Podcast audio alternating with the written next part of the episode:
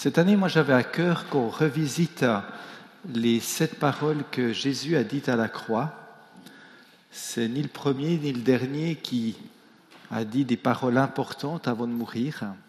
Et dans ces paroles, il y a une synthèse du message de l'évangile du salut pour l'humanité. Dans ces paroles, il y a quelque chose qui nous rappelle de qui est Jésus, de sa mission, et surtout de son message, c'est de celui qui se confie en lui, eh bien, est sauvé.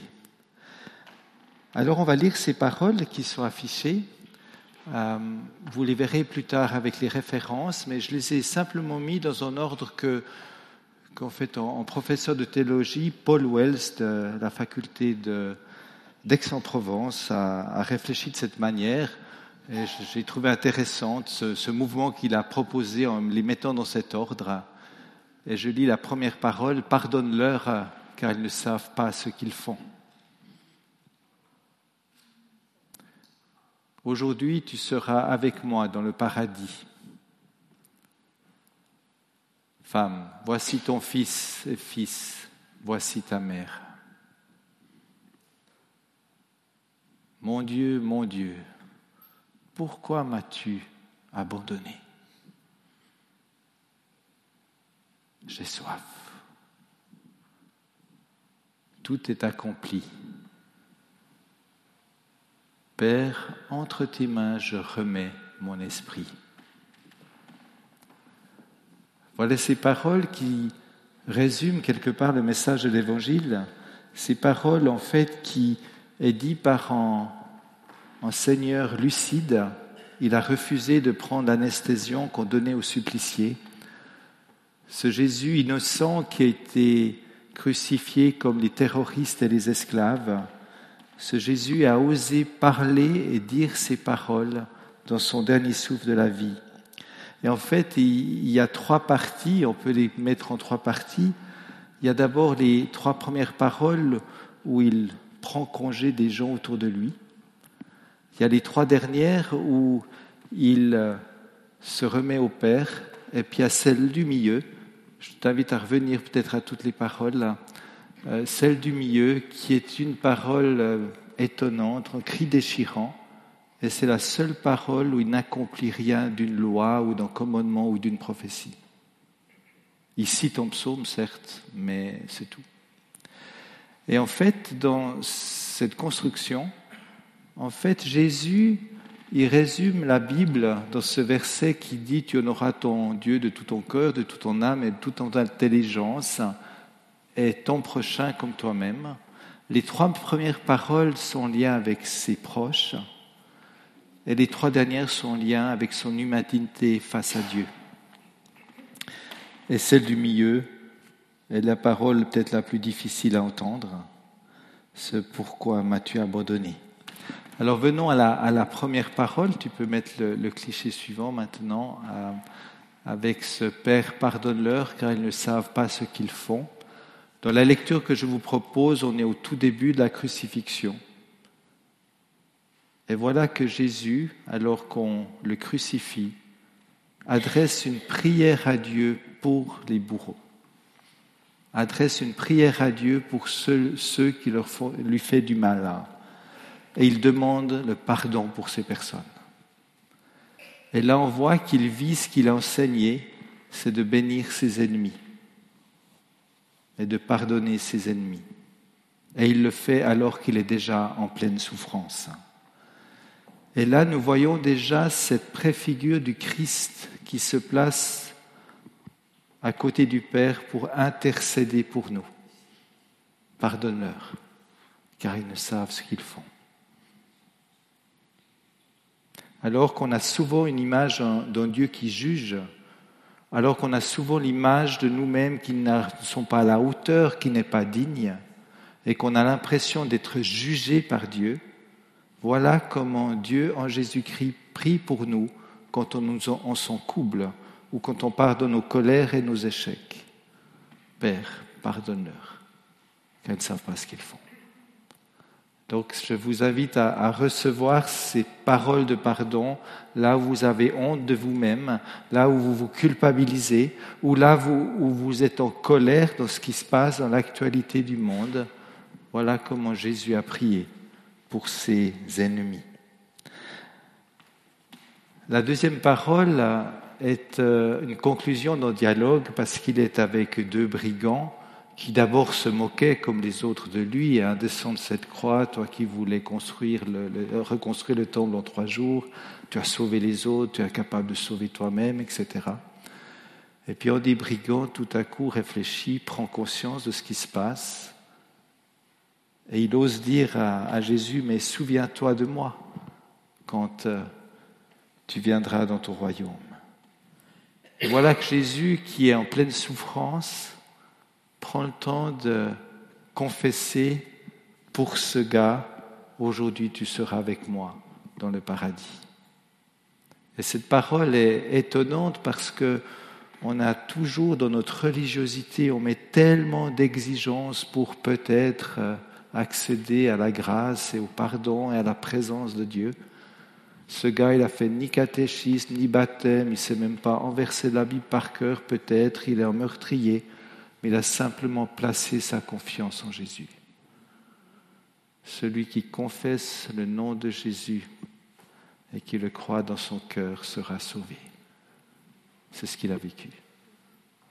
Donc, vis-à-vis de nous-mêmes comme vis-à-vis de nos proches, arrêtons de mettre des objectifs et des paramètres toujours plus hauts pour peut-être être un bon chrétien, une bonne chrétienne. Rappelons-nous de cet homme qui a simplement mis sa confiance en Jésus. Et il est sauvé. Sans autre examen. La troisième parole est aussi très touchante parce qu'il prend soin de sa mère, qui est là à côté de Jean. Jean est le seul disciple, selon les textes qui étaient présents. Judas était peut-être déjà mort. Les dix autres étaient, ont fui. Et voilà que Jean, le plus jeune, est là avec Marie. Et en fait, il confie Marie à ce nouveau fils qu'est Jean.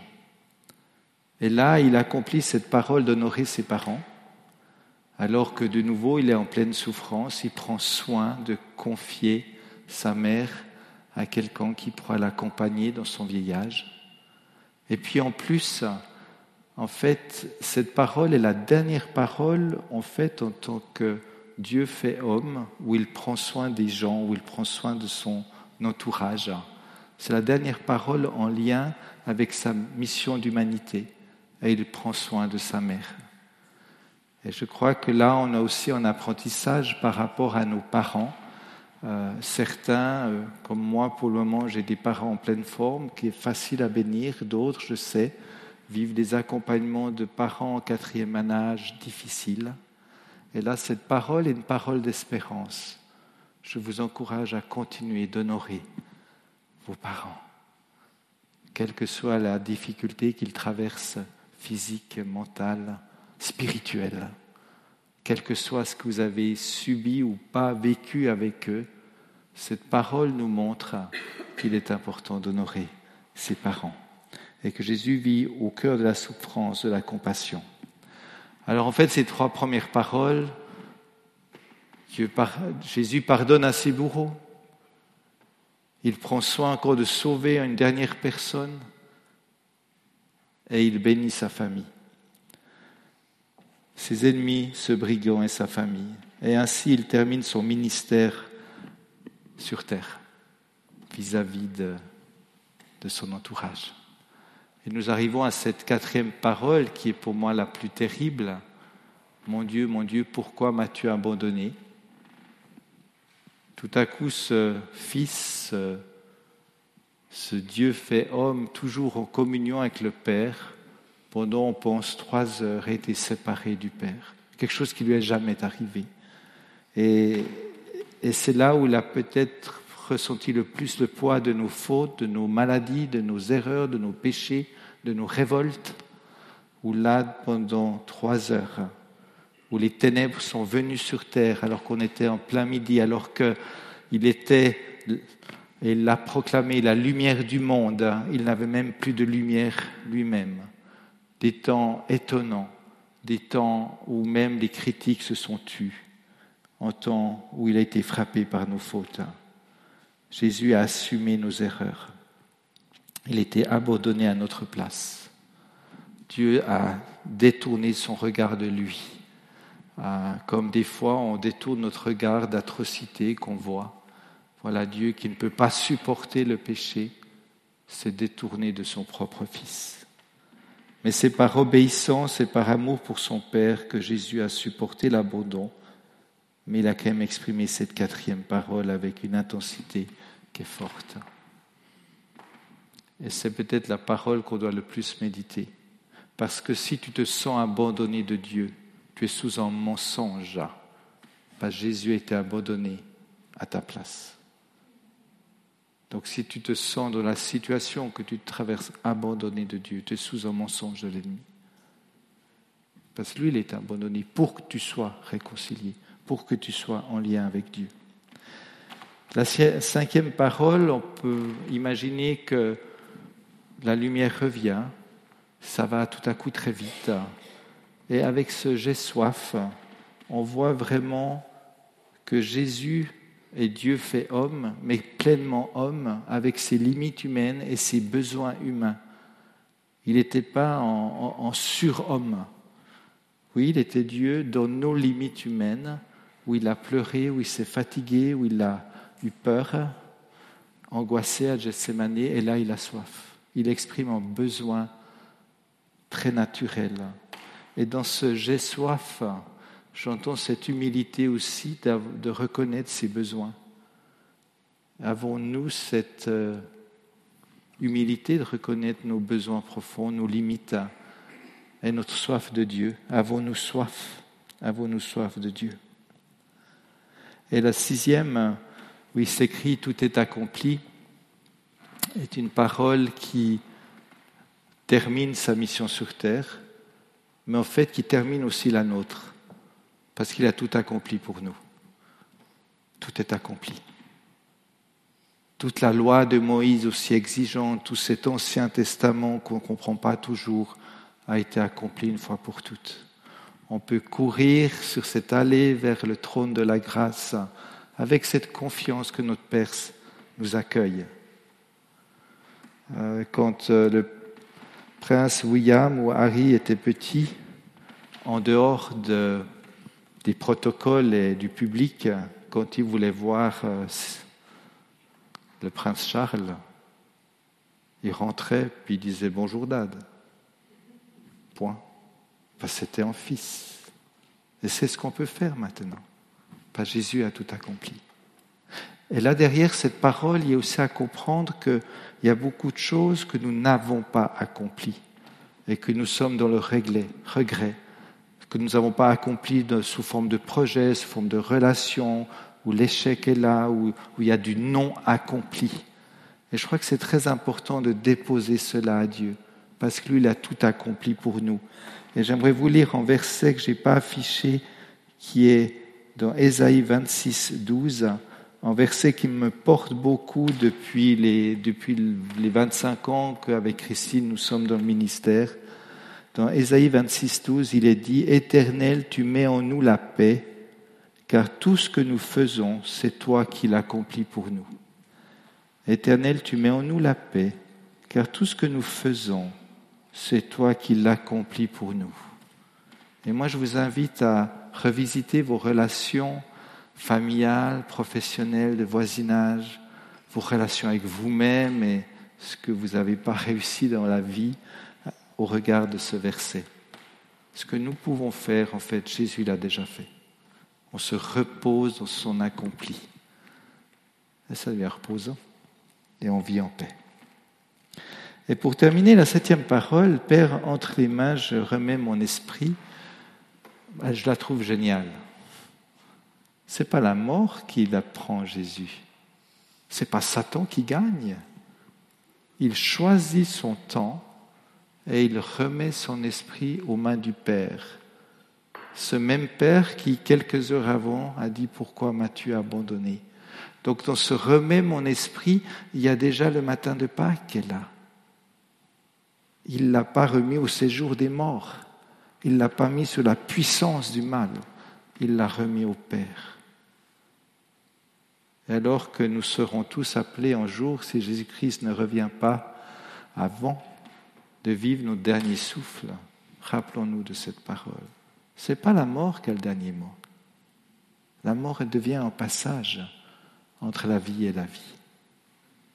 Repentons nos personnes entre les mains du Père. Et cette, cette parole montre qu'il est mort en vainqueur. Il est mort en ayant le dernier mot. Il est mort pour que nous puissions vivre pleinement.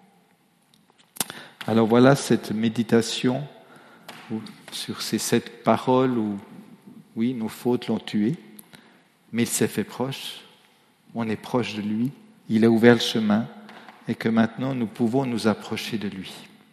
Alors, euh, euh, j'invite la, louange de, revenir sur scène, mais pendant qu'il s'installe, moi j'aimerais en temps de prière libre où on peut laisser ces paroles être affichées, puis peut-être librement, là où vous avez été touché, là où vous avez été troublé, eh bien, vous puissiez faire une courte prière en réponse.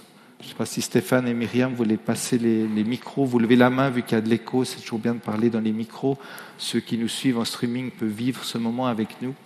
Et moi, je vous propose d'oser dire là où vous avez été rencontré par une pensée, une parole, une pensée visitée par l'Esprit, d'en faire une prière. Est-ce que vous déclarez avec la bouche devant les autres et devant les puissances spirituelles à une certaine autorité? Donc la parole est à vous. Prions.